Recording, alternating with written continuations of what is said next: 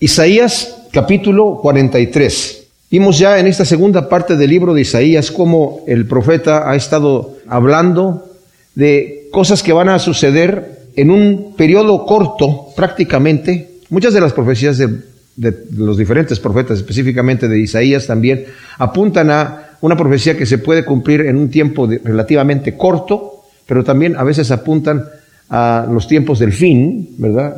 Escatológicos o incluso a la eternidad, ¿verdad? Esta profecía que vamos a leer hoy en el capítulo 43, el profeta Isaías está profetizando de acontecimientos que van a ocurrir 106 años más adelante. Él está durante el reinado del rey Ezequías, que fue un rey que restauró la adoración a Yahvé, a Dios, ¿verdad? En, Judá, porque su padre, Acaz, fue un rey bastante malvado que hasta cerró el templo y, levantó varios ídolos y, y bueno, la escritura nos habla que incluso durante el tiempo de sequías mucha gente no quería regresar, ¿verdad?, a la adoración de Dios porque las, adoraciones que tenían conocidos era a través de rituales perversos y la gente se, se corrompía. Después, durante el reinado del hijo de Ezequías, Manasés, se corrompe aún más el pueblo y Manasés derrama tanta sangre inocente que el Señor decide destruir a Judá, ¿verdad? Y como va a suceder esto, como dije yo, 106 años más adelante, va a venir Nabucodonosor y va a tener tres conquistas eh, de Judá que son devastadoras. los reyes normalmente no querían conquistar y, y, terminar con la ciudad, ellos les interesaba conservar la ciudad, pero normalmente se llevaban a la gente de ahí, traían otra gente y muchas veces dejaban a los mismos reyes que estaban allí, ¿verdad? Que siguieran gobernando. Pero como el Señor ya había eh, destinado el juicio sobre Judá por su rebelión, por su idolatría, estos reyes se rebelaban contra los caldeos, contra Babilonia, entonces venían otra vez a conquistar y la tercera vez ya de tanta rebelión, al final destruyeron la ciudad, ¿verdad? Con el templo y todo. Y fue devastado, ¿verdad? Hasta más adelante. Pero nos va a hablar, ya estuvimos viendo en los capítulos anteriores incluso, eh, no solamente cuando Babilonia va a venir a conquistar, sino incluso estas profecías que vemos aquí es para la gente que ya va a ser deportada a Babilonia y desde allá van a leer estas profecías, que son profecías de ánimo. Son profecías en donde el Señor dice, yo estoy todavía contigo. En el capítulo 42 que vimos, el Señor empieza con unas palabras tremendas, ¿verdad? En donde dice, Está hablando del, siervo de Yahvé, hablando de, Jesucristo mismo, ¿verdad? Que, que lo va a enviar. Y luego habla de la liberación que van a tener del versículo 10 en adelante. Pero al final del versículo 13, hasta el final del capítulo 42, vemos que el Señor está de cualquier manera diciendo, pero tú tienes que ser castigado porque has pecado. Has pecado y como no te, no te, no te arrepientes, va a tener que venir eso. Mis amados, es algo que incluso ahora que están pasando estas tragedias, ¿verdad?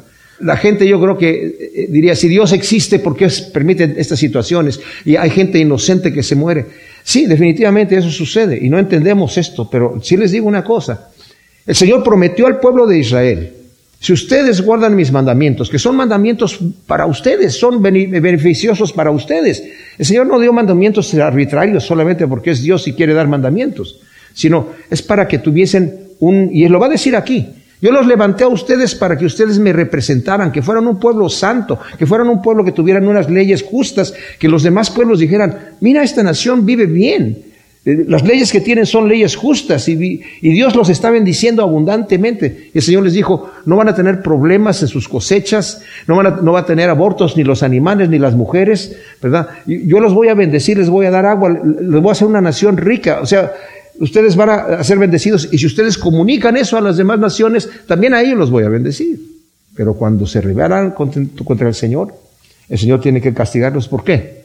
Porque son hijos y los tiene que disciplinar. Y la palabra de Dios dice que Dios al que ama lo disciplina y castiga a todo aquel que toma por hijo. Porque la disciplina viene de la palabra discípulo, de corrección. No es un castigo porque hizo, que hizo un mal. Es un, es un, un castigo de correctivo, ¿verdad? Y este capítulo 43, eh, nuevamente, como vimos ya a partir del capítulo 40, que empieza con buenas palabras al principio, pero al final del capítulo vemos como que la cosa, el Señor está hablando acerca del juicio que va a traer. No obstante, Isaías cuando escribe sus profecías no las escribe en capítulos y versículos, sino es algo que va corrido y terminó diciendo, ¿verdad? Al final si leemos aquí, dice, si leemos desde el versículo 18 del capítulo anterior, le está hablando a Israel, sordos escuchar y oír, ciegos mirad y ver. ¿Quién es ciego sino mi siervo y sordo sino el mensajero que envío? ¿Quién es ciego como el emisario y ciego como el siervo de Yahvé? Se está refiriendo a Israel como siervo. Tú eres mi siervo y tú eres ciego, eres sordo.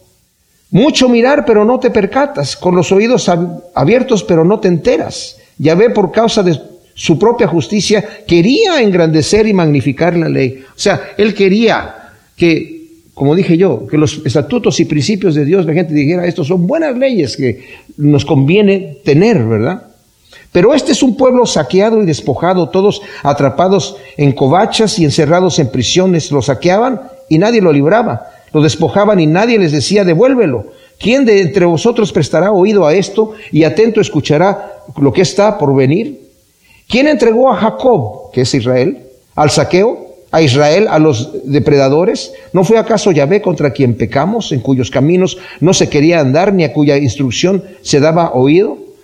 Descargó él el ardor de su ira, el furor de la guerra. Lo rodeaban sus llamas, pero no se daba cuenta el pueblo de Israel. Lo quemaban, pero no hacía caso.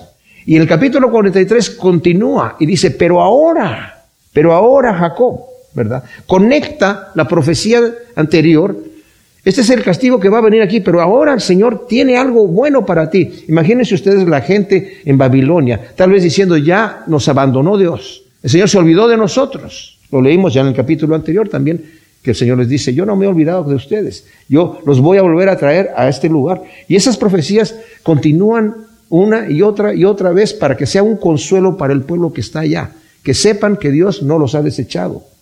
Esto también es para nosotros un consuelo. Porque cuando nosotros caemos y nos rebelamos contra Dios, el Señor no nos desecha. El enemigo nos hace pensar que el Señor nos desecha, pero el Señor no nos desecha.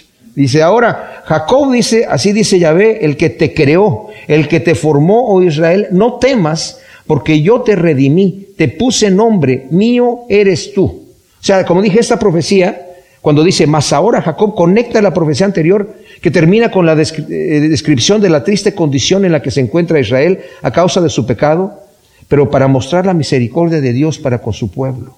Israel como nació falló por su ceguera y sordera voluntarias en total rebeldía a Dios. Falló de traer salvación a las naciones que no conocían a Dios. Nosotros ya vimos que en el capítulo 26, la misma profecía que está dando Isaías de parte de Israel, ellos confesando más bien como incluso Daniel también confesaba el pecado, aunque él mismo no había pecado, hablando de parte de Israel, dice el versículo 16 del capítulo 26, oh ve en la angustia acudieron a ti, los judíos, ¿verdad?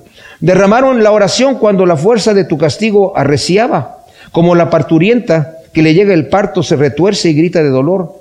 Así hemos estado en tu presencia, oh ve concebimos, nos retorcimos pero dimos a luz viento. No trajimos salvación a la tierra, ni le nacieron habitantes al mundo. O sea, fallamos.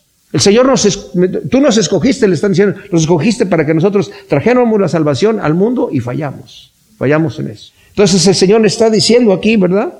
Dios conforta a su pueblo con palabras de consuelo, de amor y de promesas de protección y futura liberación. Si leemos, por ejemplo, hasta el versículo 7, ahora Jacob así dice Yahvé, el que te creó, el que te formó, oh Israel, no temas porque yo te redimí, te puse nombre, mío eres tú. Cuando pases por las aguas yo estaré contigo, la corriente no te anegará, cuando andes por el fuego no te quemarás, ni la llama arderá en ti, porque yo, Yahvé, tu Dios, el Santo de Israel, soy tu Salvador. A Egipto he dado por tu rescate, a Cus y a Seba a cambio de ti, porque eres precioso a mis ojos, fuiste exaltado. Porque yo te amo, daré hombres por ti y naciones por tu vida. No temas porque yo estoy contigo. Del oriente traeré tu simiente y del occidente te recogeré. Diré al norte, da acá, y al sur, no retengas. Traed a mis hijos desde lejos y a mis hijas de los confines de la tierra, a todos los llamados en mi nombre, a los que para gloria mía creé, a los que hice y formé. O sea, estas son palabras de confort. ¿Se imaginan la gente allá en Babilonia, como dije, desesperados diciendo, no tenemos remedio. Y ahora em, destruyeron nuestra territorio, destruyeron Jerusalén, destruyeron el templo y ahora hemos sido echados a Babilonia. Estuvieron en Babilonia solamente 70 años. Digo solamente, son muchos años, pero eso es lo que estuvieron ahí, 70 años. Y después regresaron. De eso vamos a hablar un poquito más adelante. Pero Dios les recuerda que les dice que Él los creó y los formó. Entre paréntesis, cuando el Señor en Génesis 2 eh, usa las mismas palabras que están en, Génesis 2, eh, 1.27 y 2.7, en donde dice que el Señor hizo al hombre, utiliza la palabra vara, que es el que lo creó, ¿verdad? De la nada. O sea, tomó el, tomó el, el, ¿cómo se llama? El, lodo de la tierra, pero al darle su espíritu, es la palabra vara cuando el Señor hace algo nuevo, es en, en, hebreo. Y en el 2.7 dice que lo formó del polvo de la tierra, ¿verdad? Entonces está diciendo, yo te crié a ti, te formé, te, te, te, hice a, la manera que yo quiero que tú seas.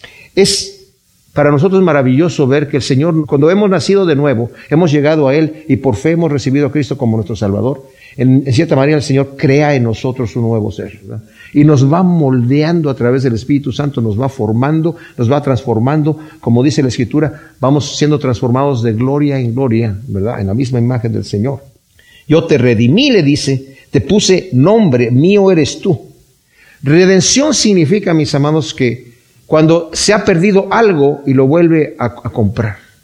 Hay un, una historia, un cuento de niños acá en Estados Unidos, ¿verdad? Del hombrecito de jengibre, no sé si lo conocen, ¿verdad? Pero está, está la, la niña está haciendo una, un, un hombrecito de jengibre, una galleta, ¿verdad?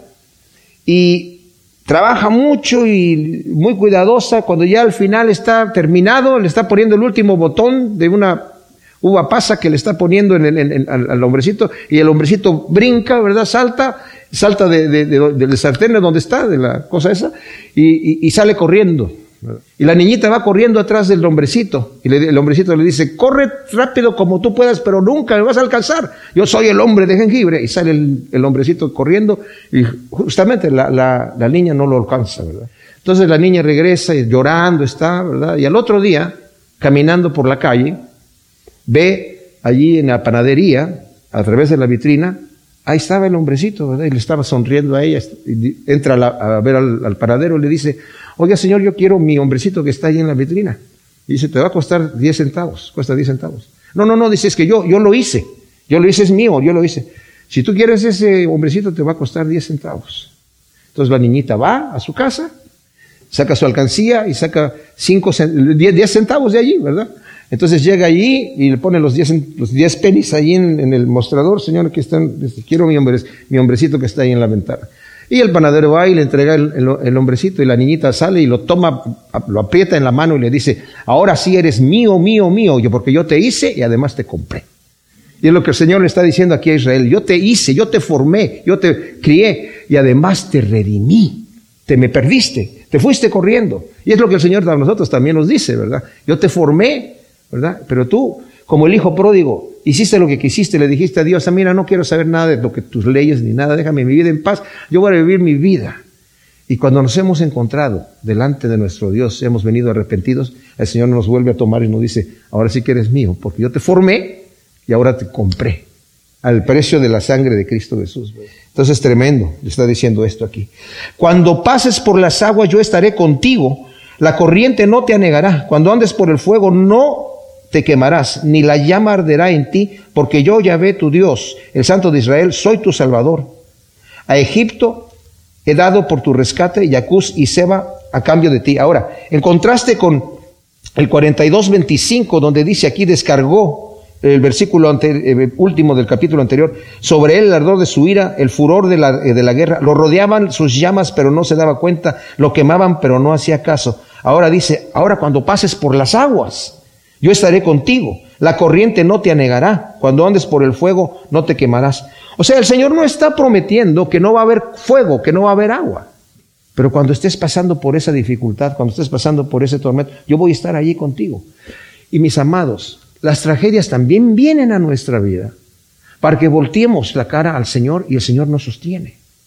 Porque lo más precioso que para nosotros aquí es la realidad de que estemos, nos demos cuenta que como vivamos nuestra vida aquí, apegados al Señor, tiene mucho que ver con la realidad que va a venir después de la muerte.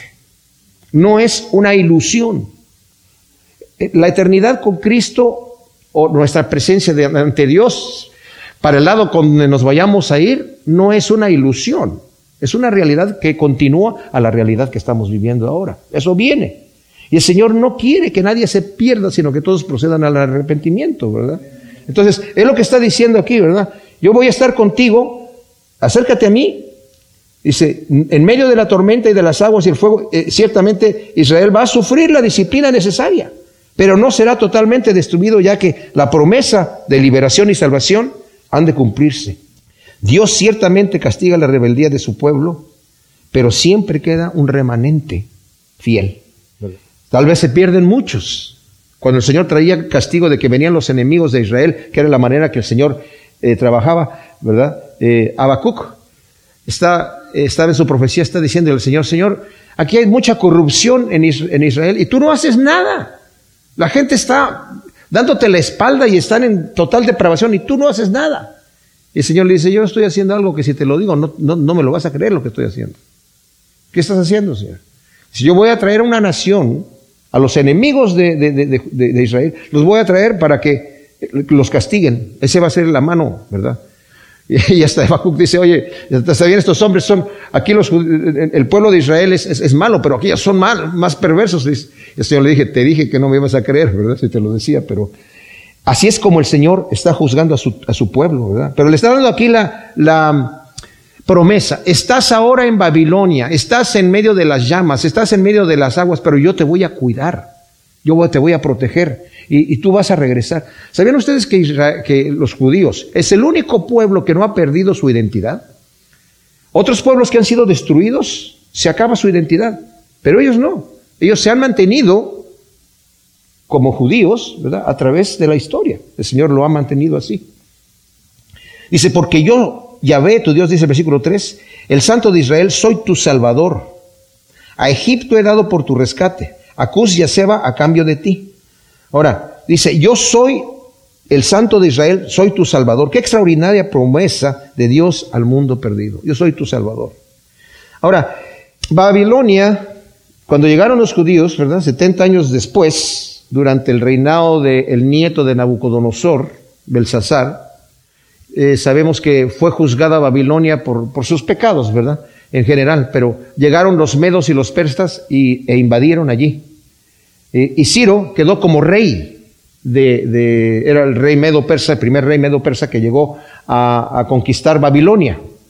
Y a Ciro leyó la profecía que, que, Isaías escribió acerca de que él era escogido por el Señor con nombre, tenía hasta su nombre ahí. ¿verdad? Y que lo iba a utilizar el Señor para que mandara a los judíos de regreso a su tierra. Entonces él se quedó impresionado, ¿verdad? Y según la tradición, se cree que fue Daniel el que le, porque Daniel estaba allí en el, reinado en, esa época, el que le leyó la profecía de Isaías, entonces mandó a los judíos de regreso a su tierra. O sea, los liberó de su, cautividad y, y los envió nuevamente con presentes y con muchas cosas para que reconstruyeran nuevamente el templo y se estableciera nuevamente en, su territorio. Tremenda cosa. Pero durante el reinado de su hijo Cambises, porque Ciro eh, no duró mucho tiempo, lo mataron en una batalla, su hijo Cambises eh, conquistó a Egipto, a Cus y a Seba, que son tres ciudades, tres naciones de, eh, africanas. Entonces el Señor está diciendo, mira, tú vas a liberar a mi pueblo yo te voy a dar tres naciones más, ¿verdad? Por haberlos librado. Por eso está diciendo aquí, yo voy a darlos a cambio por tu rescate. O sea, es el, precio, yo le voy a dar estas naciones. No lo sabía Ciro ni lo sabía Cambises, pero el Señor lo está profetizando acá, ¿verdad? Para que una vez que suceda se den cuenta que es el Señor el que habló. Porque eres precioso a mis ojos Fuiste exaltado porque yo te amo. Daré hombres por ti y naciones por tu vida. Dios reitera su amor por su pueblo a pesar de la constante rebeldía de Israel. Y dice, porque eres precioso a mis ojos, fuiste exaltado, porque yo te amo, daré hombres por ti.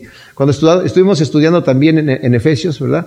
En Deuteronomio 7, del 7 al 8, el Señor dice, yo te escogí no porque eres una nación grande, porque eres una nación muy pequeña, insignificante. No porque eres muy justa, porque son unos rebeldes y son de dura servicio, sino porque yo te amo. Y la pregunta para nosotros es también, Señor nos escogió, ¿por qué? Y el Señor nos dice, porque te amo. ¿Y por qué me amas? Porque te amo. ¿Pero por qué? Porque te amo. Y no, eso es todo, ¿verdad? Entonces dice, Señor, yo te escogí porque te amo. Eres precioso para mí. No temas porque yo estoy contigo. Del oriente traeré tu simiente y del occidente te recogeré. Diré al norte, da acá, y al sur no retengas. Traer a mis hijos desde lejos y a mis hijas de los confines de la tierra. Dios promete a su pueblo, mis amados, reunirlos desde todos los confines de la tierra nuevamente al territorio que Dios les había dado y del cual fueron llevados cautivos por Asiria y Babilonia. Cuando dio el decreto Ciro, y más adelante, de, que los judíos llegaran a su territorio, los samaritanos, que eran los que estaban ahí en control, se opusieron y mandaron cartas, ¿verdad? Ya cuando falleció Ciro y mandaron cartas durante otros reyes que estuvieron allí y pararon la obra. Pero después cuando entró Darío II, le dijeron, ah, porque el Señor envió unos profetas para decirles a la gente, vuelvan a construir, porque había un decreto real ya que parara la obra, ¿verdad? Pero pasaron varios reyes y de repente eh, se pusieron a construir y llegaron otra vez los samaritanos. ¿Quién les dio permiso de construir? Denos los nombres de las personas que están a cargo de la construcción y fueron con toda esta situación al rey, ¿verdad? A Darío. Pero dentro de la, queja dice, estos judíos dicen que, que Ciro dijo que se construyera. Porque le dijeron, ¿ustedes por qué están construyendo? Porque el rey dijo que, se construyera. Entonces, cuando Darío mandó buscar lo que había dicho Ciro, volvió a decir que se vuelva a hacer la construcción y el que lo impida, que quiten una viga de su casa y ahí lo claven, ¿verdad? Y conviertan su casa en un muladar. Bueno, esa era la costumbre de aquel entonces. Entonces, eh, el Señor promete, y el, decreto era que traigan los judíos que han sido esparcidos, porque Asiria los esparció por muchos lados, ¿verdad? Pero Asiria fue conquistada después por Babilonia. Ya una vez durante el reinado, vimos ya de, Ezequías, el ejército asirio fue muerto por un, el ángel de Jehová que mató 185 mil de los más valientes. Y de ahí no se pudo recuperar nunca más. Después Babilonia tomó control y conquistó lo que era el, el mundo civilizado de entonces. Y ahora después los medos y los eh, eh, persas conquistaron a Babilonia, pero los judíos esparcidos dijeron que los enviaran nuevamente y ahí se está cumpliendo esta profecía. Pero también se cumple, mis amados, ¿verdad? En, en Israel, cuando Israel se estableció como nación, después del año 70 después de Cristo, los romanos destruyeron Israel y fueron esparcidos los judíos por todo el mundo. Y todas las profecías que hay de que Dios los va a reunir Muchos de los intérpretes bíblicos antes de 1948 decían, eso debe de ser que los va a reunir, debe ser en una forma espiritual, entre comillas. Pero en 1948 las Naciones Unidas todos estuvieron de acuerdo en que se estableciera nuevamente la, la nación de Israel en Palestina. Y vemos nuevamente allí cumplida la promesa del Señor al pie de la letra, ¿verdad? Y los trajeron tal como dice ahí, del norte, del sur, y varias de las naciones enviaron enviaron eh, eh, a los judíos ahí. Fue lean la historia y se van a dar cuenta cómo se cumple al pie de la letra la palabra de Dios en estas profecías, ¿verdad? Fíjense, las profecías no son para que nosotros atinemos qué es lo que va a pasar en el futuro. Las profecías están escritas para que una vez que sucedan, nos demos cuenta que Dios fue el que habló y que Dios cumple sus promesas. Porque todas las profecías que se han cumplido hasta el día de hoy se han cumplido al 100%, al 100%. El versículo 7, el capítulo 43 de, de, Isaías, continúa Isaías aquí hablando al pueblo de Israel, diciéndoles, confortándoles, ustedes están allá en Babilonia, pero yo los voy a volver a traer acá. Y esas profecías, mis amados, que son para el pueblo de Israel, es muy correcto que nosotros las apropiemos para nosotros mismos también. Porque también nosotros somos el Israel del Señor. Pero a mí lo que me llama la atención aquí que dice, a todos los llamados en mi nombre, a los que para gloria mía creé, a los que hice y formé. Los llamados en mi nombre, eso me llamó la atención, ¿verdad? Porque nosotros, ¿cómo somos llamados? Cristianos. Entonces tenemos de cierta manera, en la definición de lo que somos, tenemos el nombre de nuestro Salvador, del Mesías, ¿verdad? Somos cristianos. A los que para gloria mía creé. Fuimos creados para la gloria de Dios desde antes de la fundación del mundo. Ya lo, vimos en Efesios del 1, del 3 al 14, varias veces nos dice, hay gente que tiene problema con eso, como que fui creado para la gloria de Dios, por el puro beneplácito de su voluntad, para, para el placer de Dios. Entonces, yo es que yo, yo he oído personas que se enojan con esa cosa. ¿Y por qué? Yo debí de haber sido creado para mi propia gloria. Pero ¿saben qué? Cuando vivimos para nuestra propia gloria, la gloria del hombre se desvanece y se, acaba. Pero cuando vivimos para la gloria de Dios, realmente estamos satisfechos. Porque Dios nos ha creado así. Dios no necesita nada. Y lo, más bien lo que nosotros necesitamos entender, ¿qué significa la gloria de Dios. ¿Qué significa para, su, por su buena voluntad? Porque Él así lo quiso, por su propio placer. ¿Cuál es el placer de Dios? El placer es amarnos. El placer de Dios es perdonarnos. El placer de Dios es, hacernos sus hijos y darnos herencia con Él. Dios no tiene el placer como nosotros tenemos placer. Muchas veces nuestros placeres son egoístas. Los placeres de Dios son para dar, para darse a sí mismo. A Él nadie le torció el brazo para ir a la cruz. Nadie le torció el brazo para escogernos desde antes de la fundación del mundo. Él lo quiso hacer, porque le gusta perdonar, le gusta amar, nos creó para eso. Entonces nos formó, nos transformó a su misma imagen por su Espíritu Santo. Como dice 2 de Corintios 3, 18, somos transformados, vamos de gloria en gloria hasta ser creados a la misma imagen de Cristo Jesús. Y luego aquí nuevamente el Señor va hablarle a su pueblo, a reprender a su pueblo, a los que son idólatras, porque este eh, Israel lo que hizo era un pueblo muy idólatra, hacían sus ídolos y, los mensajes de los profetas eran que se arrepintieran, porque si seguían eh, eh, adorando esos ídolos, el Señor los iba a echar de ahí, y no se arrepintieron y el Señor se los llevó. Bueno, el castigo de haberlos llevado a Babilonia funcionó, la disciplina funcionó, pero de maravilla. Ya cuando regresaron los judíos de Babilonia 70 años más tarde, jamás se volvieron a ser idólatras. Entonces, imagínense, esta profecía la están leyendo los judíos que están deportados en Babilonia y están escuchando que el Señor les está diciendo, comparezca el pueblo ciego que tiene ojos y los sordos que tienen oídos. Congréguense a una las naciones y júntense todos los pueblos. ¿Quién de ellos hay que nos anuncie esto? Que nos haga oír las cosas primeras Preséntense testigos para ganar su causa. El Señor, por medio de su profeta, está llamando a su pueblo que voluntariamente se ha hecho ciego y se ha hecho sordo a comparecer ante Él. O sea, vamos a tener un juicio aquí, junto con los pueblos idólatras. Ya vimos acá en el, lo leímos anteriormente, donde el Señor les está diciendo en el capítulo anterior, sordos, escuchad y oíd, ciegos, mirad y ved.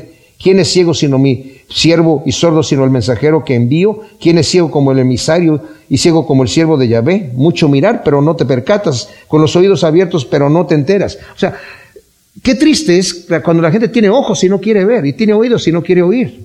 En el llamado de Isaías, el Señor le dijo a Isaías, te voy a enviar, porque le dijo al Señor, ¿a quién enviaré? Yo, heme aquí, envíame a mí, dijo Isaías. Le dijo, te voy a enviar a un pueblo sordo que no quiere oír y ciego que no quiere ver a que les hable las palabras, pero no las van a oír. Pero te voy a enviar a ellos, porque no quieren escuchar. es el llamado de Isaías. A Jeremías le fue peor, porque Jeremías cuando el Señor lo llamó para ser profeta, le dijo, háblales a este pueblo necio, a ver si te escuchan. Y luego le dice, pero ¿sabes qué, Jeremías? No te van a escuchar. Pero igual ve a hablarles, porque hay que hablarles, tienes que hablarles. Entonces ya, imagínense, Jeremías va para, ya no con mucha emoción, hablarle al pueblo que no va a escuchar. Pero está diciendo aquí el Señor, ustedes que están ciegos, congréguense, dice, ustedes, los que son idólatras, y a todas las naciones, todos los pueblos, ¿quién hay de ellos que anuncie esto, que les esté diciendo las cosas antes que sucedan? Aquí no estamos hablando de Nostradamus, ¿verdad? Porque es, es como tirar, una piedrecita a ver, si, a ver si funciona o no funciona. Las profecías del Señor, el único que sabe el futuro es Dios. El único. Y las profecías del Señor son sí y son amén. O sea, son profecías que se cumplen al 100%. Entonces el Señor está diciendo, a ver, comparezcan aquí entre mí. Quiero saber que, alguien haya dicho algo que se haya cumplido. Quiero escuchar sus razones. Vosotros sois mis testigos. Dice que se oiga y que se diga, esto es verdad. Vosotros sois mis testigos, dice Yahvé, y mi siervo que yo escogí para que me conozcáis y me creáis, para que entendáis que yo soy. Antes de mí no fue formado Dios alguno, ni existirá después de mí.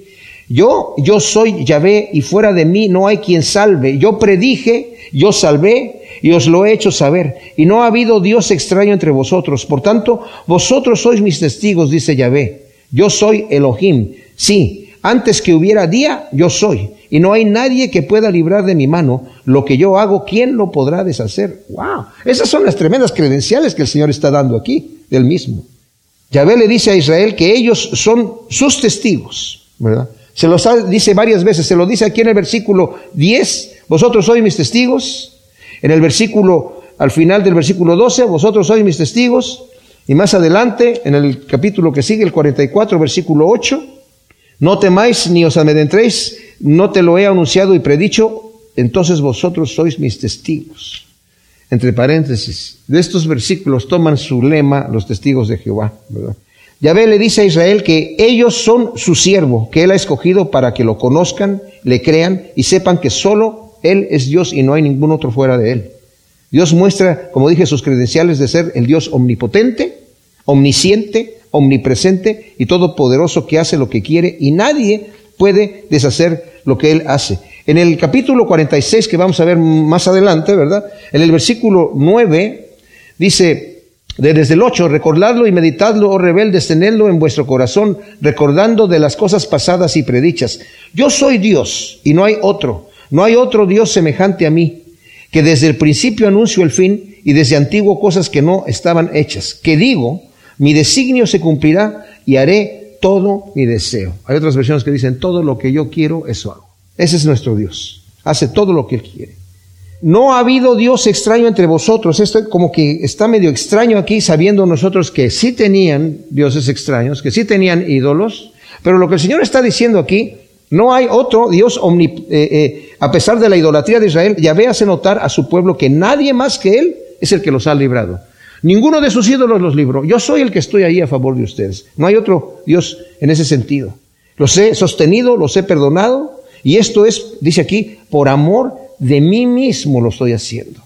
Esto lo estoy haciendo por amor de mí mismo. O sea, ustedes no tienen ninguna credencial para que yo tenga misericordia de ustedes. Yo lo hago porque yo así soy. Porque soy misericordioso.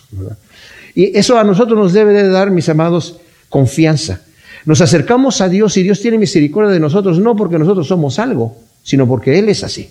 Entonces, esa es la confianza que nosotros tenemos cuando nos acercamos al Señor, ¿verdad? Porque es por Él y no por lo que nosotros somos. Dice, no hay ningún Dios extraño pudo predecir la salvación futura de Israel, porque esos no eran dioses.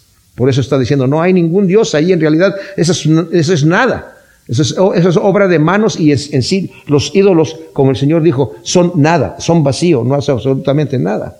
El versículo 14 dice, así dice, dice Yahvé vuestro Redentor, el Santo de Israel. Por vuestra causa he enviado a Babilonia, y a todos ellos los haré bajar como fugitivos, a los caldeos en las naves de sus clamores.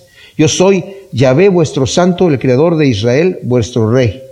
Ahora, hay varias traducciones de ese versículo, que seguramente ustedes están leyendo alguna otra traducción, que dice, las naves en donde ustedes se regocijaban. Dice la nueva traducción viviente, esto dice el Señor tu Redentor, el Santo de Israel, por tu bien enviaré un ejército contra Babilonia y obligaré a los babilonios a huir en esos barcos de los que están tan orgullosos. El río Éfrates que se iban a ir, ¿verdad? La versión eh, Septuaginta dice, en las naves estarán encadenados, y otros dicen, gritos de duelo van a ser sus clamores. O sea, de cualquier manera lo que está diciendo es, a los babilonios los voy a acabar. No van a poder levantarse, como lo vas a decir en el, en el versículo 18 más adelante, ¿no? Dios declara, yo soy vuestro redentor, el santo de Israel, vuestro creador y vuestro rey. Qué tremenda cosa. Versículo 16 nos dice también aquí, así dice Yahvé, que abrió camino en el mar y sendero en las aguas impetuosas, que sacó a la batalla carros y caballos, tropas con sus valientes, juntos se acuestan para no levantarse. Aquí, la Biblia textual que yo estoy leyendo, esto de a batalla está añadido. Literalmente el texto dice que sacó carros y caballos, tropas con sus valientes, juntos se acuestan para no levantarse, se apagan como se apaga el pábilo. Esto es lo que está diciendo aquí el Señor dice, yo voy a destruir, como dije yo, estos ejércitos por muy valientes y, fuertes que se vean. Nuevamente el Señor les recuerda, van a ser librados de los caldeos. El ejército al sirio con sus carros y caballos y todos sus valientes cayeron cuando el ángel de Yahvé los hirió, ¿verdad? Según vimos ya en el capítulo 37, versículo 36, y mencionamos hace, un, hace rato que 185 mil de los más valientes fueron muertos ahí. Versículo 18 dice, no recordéis lo de antaño, ni os cuidéis de lo pasado. He aquí yo hago algo nuevo, ya está brotando. ¿No lo notáis? Abriré un camino en el desierto, ríos en la soledad. Me darán honra las fieras salvajes, los chacales y las avestruces, porque daré aguas en el desierto y ríos en la soledad para apagar la sed de mi pueblo, de mi escogido. Ahora, en el versículo 16 nos estaba diciendo, ¿verdad? Que el Señor abrió camino en el mar, sendero en las aguas impetuosas. Cuando el Señor abrió el mar rojo, está diciendo, fíjese, hay un contraste aquí porque le está diciendo, acuérdense de esas cosas, pero ahora en el versículo 18 dice, ahora no se acuerden de lo pasado. No, no, se está contradiciendo en el mismo texto, lo que está diciendo, acuérdense de lo que yo he hecho a ustedes, ¿verdad? Pero ahora no se acuerden de sus pecados, no se acuerden de la condición trágica en donde ustedes están, porque estoy haciendo algo nuevo que no lo ven ustedes. Yo los voy a volver a traer, voy a abrir camino en el desierto, voy a proveerles con agua en el desierto y cuando regresen ustedes van a ver tal abundancia de agua que no solamente va a haber suficiente para todos ustedes, sino también para los animales que viven ahí, van a estar gozándose de que haya tanta agua, ¿verdad? De la misma manera nosotros debemos recordar cómo Dios nos ha librado de aflicciones pasadas, mis hermanos. Debemos recordar esto, pero a la vez no dejarnos condenar por haberle fallado a Dios en tiempos recientes. Dios no nos ama más porque nos portamos bien hoy, nos ama igual. Su amor es infinito. Pero el enemigo nos ataca condenándonos en nuestro corazón diciendo que ahora con qué cara te vas a presentar delante de Dios. El trono de misericordia de Dios está abierto para todos nosotros en todo momento. Dice la escritura, siete veces caerá el justo y siete veces se va a levantar. Pero a veces somos nosotros los que cuando caemos nos alejamos de Dios. Y decimos, no, pues ya, ya le fallé al Señor, ahora con qué cara. Y el enemigo está ahí, ¿con qué cara te vas a presentar? Pero el Señor está ahí. Y por eso yo pienso que, por ejemplo, David, ustedes se imaginan, David estuvo un año callando su pecado de haber no solamente traicionado a su guerrero acostándose con su esposa, sino además lo asesinó. Pero no confesó su pecado porque yo me imagino que era tal la condenación del enemigo en su corazón dijo, ¿y con qué cara me presento delante de Dios? Hasta que llegó el profeta y lo confrontó. Entonces él se arrodilló, ¿verdad? Y el Señor le dice, le dijo al profeta, el Señor ya te, te perdonó, te perdonó, pero vas a sufrir las consecuencias de tu pecado. Wow. El Señor también da una promesa de aliento para que sepan que Él no nos ha olvidado. De hecho, está haciendo algo nuevo. Serán librados de los caldeos y regresarán a su tierra. Así como ya, como dije, como el Señor abrió el camino en el mar, Ahora va a dar abundante agua, va a abrir camino en el desierto con agua, ¿verdad? Versículo 21 dice, el pueblo que yo he formado para mí mismo, para que proclamara mi alabanza, con todo, oh Jacob, no me invocaste, te cansaste de mí, Israel.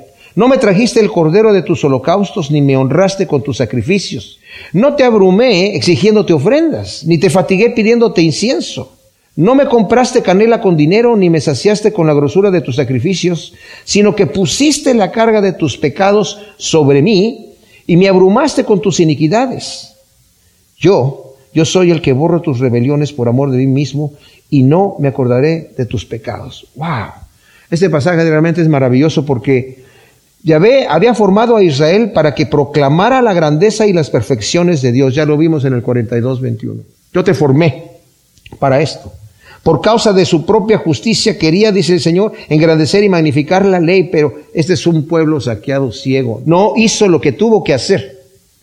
Dice, no, no me invocaste, te cansaste de mí, te aburriste de estar ante mí y de orar. Por eso dice, no me invocaste, te cansaste, dijiste yo, esto es tedioso de venir a presentarme delante de Dios. Ay, qué aburrido. Tengo otras cosas más divertidas que hacer.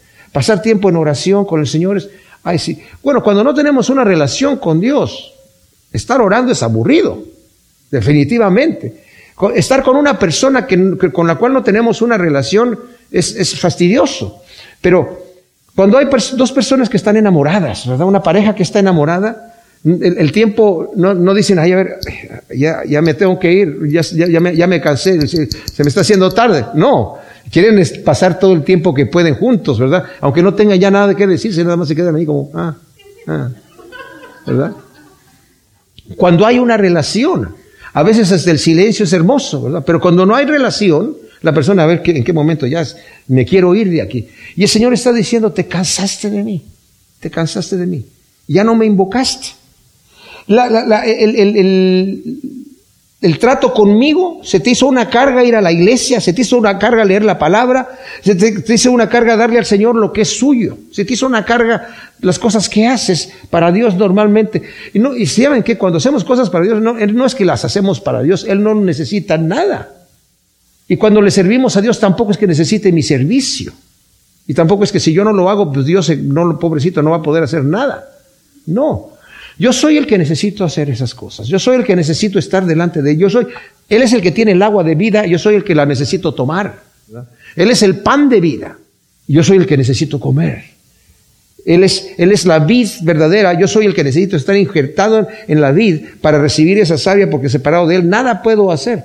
Entonces, cuando pierdo esa relación íntima con el Señor, esa frescura, todo lo que yo haga para el Señor se hace tedioso. Hay que, bueno, hay que ir a cumplir, como muchos dicen. Para ir ahí a la iglesia hay que ir a cumplir, en vez de tener el gozo, ¿verdad?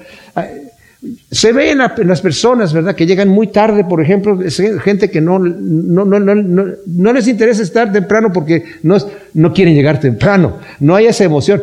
¿Quién llega tarde a un partido de fútbol? Teniendo el boleto, ¿eh? No, hombre, se ponen hasta la camiseta, la gorra, ya dan todos preparados con todo para echarle porras al, equipo preferido. Pero a la iglesia es como que, ay, mm, pues así, arrastrando los pies, ok. y otra cosa, hay personas que llegan y nada más es a ver si me entretienen, a ver si me hacen reír, a ver si me hacen llorar, y si no, estuvo muy aburrida la cosa, no, mejor me voy para esta otra, ¿verdad? Porque no hay una relación con el Señor. El Señor dice, te cansaste, te cansaste de mí, te cansaste. Wow. Cuando escatimamos lo que hacemos para Dios, lo deshonramos abiertamente. Dios no necesita nada, pero nuestra actitud revela nuestro corazón. Israel, en lugar de honrar a Dios, lo cargó con sus iniquidades. ¡Wow! ¡Qué cosa tan tremenda!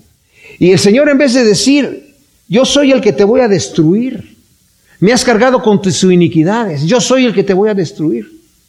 Dice, yo soy el que te voy a perdonar y el que voy a borrar tus pecados por amor a mí mismo no los recordaré más. ¡Wow! ¡Qué tremenda cosa! Dice Matthew Henry, como si el gran Dios quisiera enseñarnos con esto, que el perdonar las injurias es el mejor método de guardarnos de ser fatigados por ellas. Lo voy a repetir. Como si el gran Dios quisiera enseñarnos con esto, al estar perdonando las injurias, que el perdonar las injurias es el mejor método de guardarnos de ser fatigados por ellas sea, cuando nosotros perdonamos, cuando no perdonamos, se, nos consume ese, ese, rencor que se queda en nuestro corazón. Pero cuando perdonamos al ofensor, mis amados, nos liberamos. Nos liberamos. Es el mejor método para decir, ¿sabes qué? Sí me ofendió todo eso, pero yo lo perdono, Señor, bendícelo y el Espíritu de Dios nos llena, ¿verdad? Con una paz que se pasa todo entendimiento y decimos, aquí se acabó el asunto. En vez de sentirnos ofendidos y dolidos y decir, ay, pobre, pobre de mí, esta vida mejor que sea acabe no es para mí, ¿verdad? Mejor le decimos perdona. Perdónalo, Señor. Y nos libramos de eso. Versículo 26. Hazme recordar y entremos juntos a juicio. Razona tu causa para que puedas ser justificado. Ya tu primer padre pecó. Tus representantes se rebelaron contra mí. Por tanto, yo he deshonrado a los príncipes del santuario y entregué a Jacob a la maldición y a Israel al vituperio. Wow. Eso es tremendo. Ya ve, dice, no te estoy acusando sin darte primero una oportunidad de exponer libremente tu caso. Pero en realidad no hay excusa por el pecado. No hay excusa por el pecado. El Señor, no obstante, cuando nosotros venimos y confesamos nuestro pecado, no nos lo cobra. Cuando Él le dice a Isaías en el capítulo primero, ¿verdad? Versículo 16 al 20, ¿verdad? le está diciendo a nosotros, ¿verdad? Reconoce tu pecado delante de mí. Todos ustedes me han ofendido, dice. Todos ustedes se han rebelado contra mí. Me han dado la espalda. Y ahora dice, vamos a entrar a cuentas tú y yo. Vamos a razonar juntos. Vamos a entrar a cuentas. El Señor es el que tiene los libros. Si dice, vamos a abrir los libros, no te los voy a cobrar, te los voy a perdonar.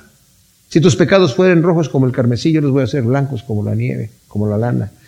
Ese es el amor de Dios, mis amados. Cuando nosotros venimos delante de Dios y, derramamos nuestro corazón, y, somos, como, como el Señor dijo, bienaventurados los mendigos en espíritu, porque de ellos es el reino de Dios.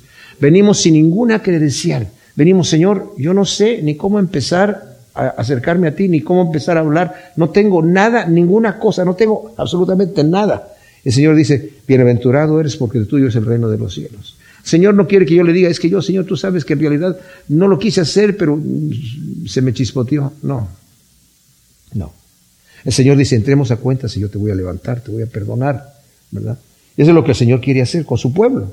Está dispuesto a rescatarnos, siempre y cuando el pecador se humille y se arrepiente. En el Salmo 51, 17, dice David, ¿verdad? Al corazón contrito y humillado tú no lo desprecias, Señor. En Proverbios 28, 13, ¿verdad? El que encubre sus pecados no prosperará, pero el que los confiese y se aparta alcanzará misericordia. Es lo que Dios quiere de nosotros.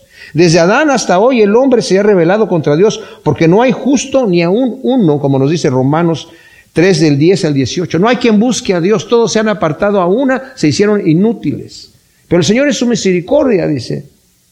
Aparte de la ley, que el, el hombre falló en cumplirla, ahora nos justifica a través de la fe en Jesús. Y no nos justifica porque somos buenos. Seguimos siendo impíos, seguimos siendo injustos. Pero en el capítulo 4, versículo 5 de Romanos dice, Él es el que le llama al impío justo por la fe en Jesús. Porque ahora, como Cristo tomó nuestro pecado y se lo puso, el Señor ahora nos ha cubierto a nosotros con la justicia. Segunda de Corintios 5, 21. Al que no conoció pecado, Dios lo hizo pecado para hacernos a nosotros justicia de Dios en Él. Se tomó nuestro lugar y nos dio el suyo. Cosa tan tremenda, ¿verdad? Pero aquí el Señor todavía está diciendo que el castigo que Yahvé trae a su pueblo es disciplinario, ya dijimos, ya que Dios al que ama disciplina, nos dice Hebreos 12:6. Israel pecó contra Dios, pero por cuanto son hijos, no los castiga para destrucción, sino para corrección. Y termina en una nota triste esta, esta profecía, pero como dije, como están unidas, si leemos el primer versículo de la que sigue, dice, y ahora oye, siervo mío Jacob, Israel, a quien escogí. Nuevamente el Señor está diciendo, ciertamente, estás pasando por el castigo porque es corrección que tengo que hacer contigo, pero yo te voy a traer. Al final todo va a estar bien. Vas a aprender la lección. Que eso es lo que vale, mis amados. Si estamos pasando por aflicciones, volteemos para arriba. Y sepamos incluso, como, como, dice, como dice Santiago, si estás pasando por diferentes pruebas, gózate, porque la prueba de tu fe produce paciencia templanza, perseverancia. pero tenga esa, esa, esa paciencia, la obra completa para que seas perfectos y cabales sin que les falte ninguna cosa. Eso es lo que Dios quiere de nosotros, ¿verdad? Y no nos fijemos en la prueba, fijémonos en el ejercicio espiritual que está produciendo en nosotros una mejor condición espiritual y el Señor está moldeándonos, nuestro ADN espiritual, para que lleguemos a la imagen misma de, de Cristo Jesús. Gracias Señor, te damos por tu palabra. Te pedimos que tú siembres estas semillas en nuestro corazón para que produzcan su fruto, asiento por uno en el nombre de Cristo. Amén.